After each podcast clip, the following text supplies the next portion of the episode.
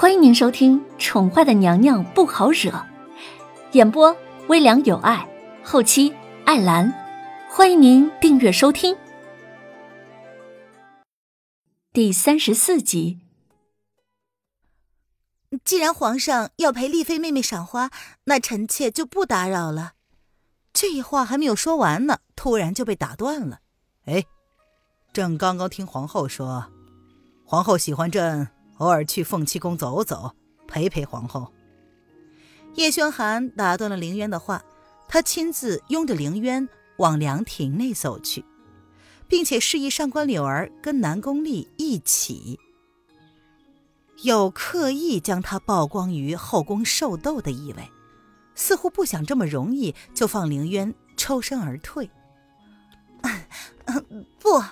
嗯，臣妾的意思是，自然是希望皇上能够去凤栖宫坐坐的。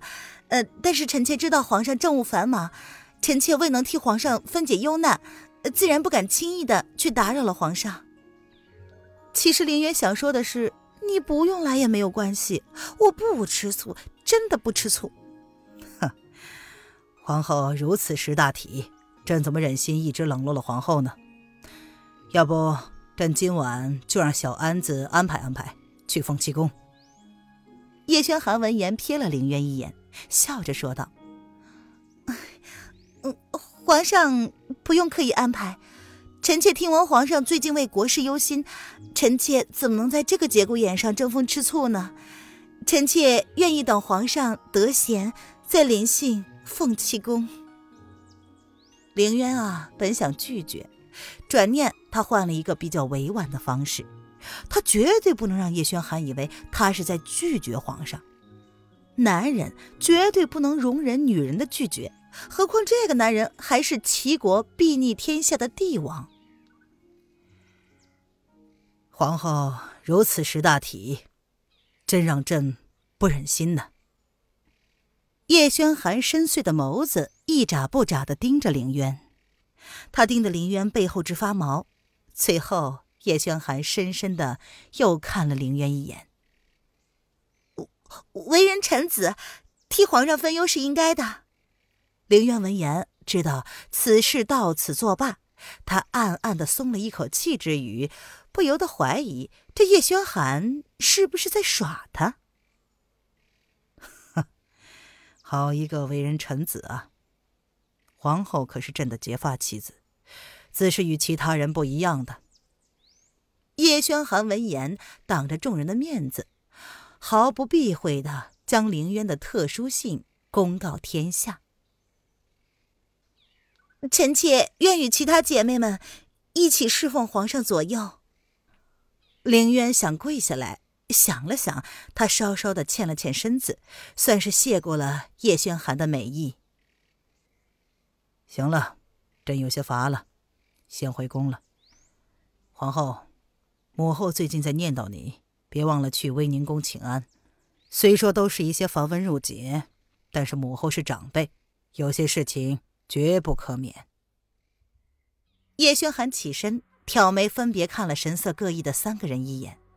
他的话虽然是只对凌渊一个人说的，可是其中的含义却是不言而喻。叶轩寒这是在给后宫所有妃子的一个警告：所有的后宫妃嫔都要跟皇后请安问好。皇后虽然不介意，但她也特别授权了皇后可以不行跪拜之礼，却并不代表这其他的妃子可以跟风放肆。臣妾明白，臣妾恭送皇上。林渊跟着起了身。听皇上这么说，他清澈的眸子略一惊，抬起头看了叶轩寒一眼，恰好迎上了他含笑的眸子，不由得微微一怔。这叶轩寒是在帮他树威吗？上官柳儿和南宫丽也是一脸的诧异，他们都是聪明人，自是可以听出皇上话里的寓意的。这皇上。是在用实际的行动给皇后撑腰。叶轩寒满意的看到大家都懂了他的意思，便朝小安子使了一个眼神，之后叶安便立刻意会。摆驾龙贤宫。凌渊欠身恭送，而其他的妃子，包括得宠的南宫丽，都不得不下跪恭送叶轩寒的离去。丽妃见叶轩寒已经走远了，便起身朝着凌渊眨了眨眼睛，丝毫没有任何的愤懑之意。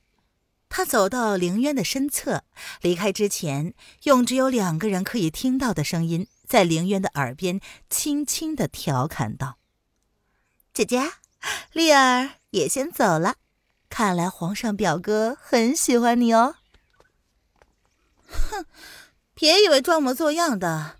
就能得到皇上的注意，皇上迟早会识破你虚伪的样子的。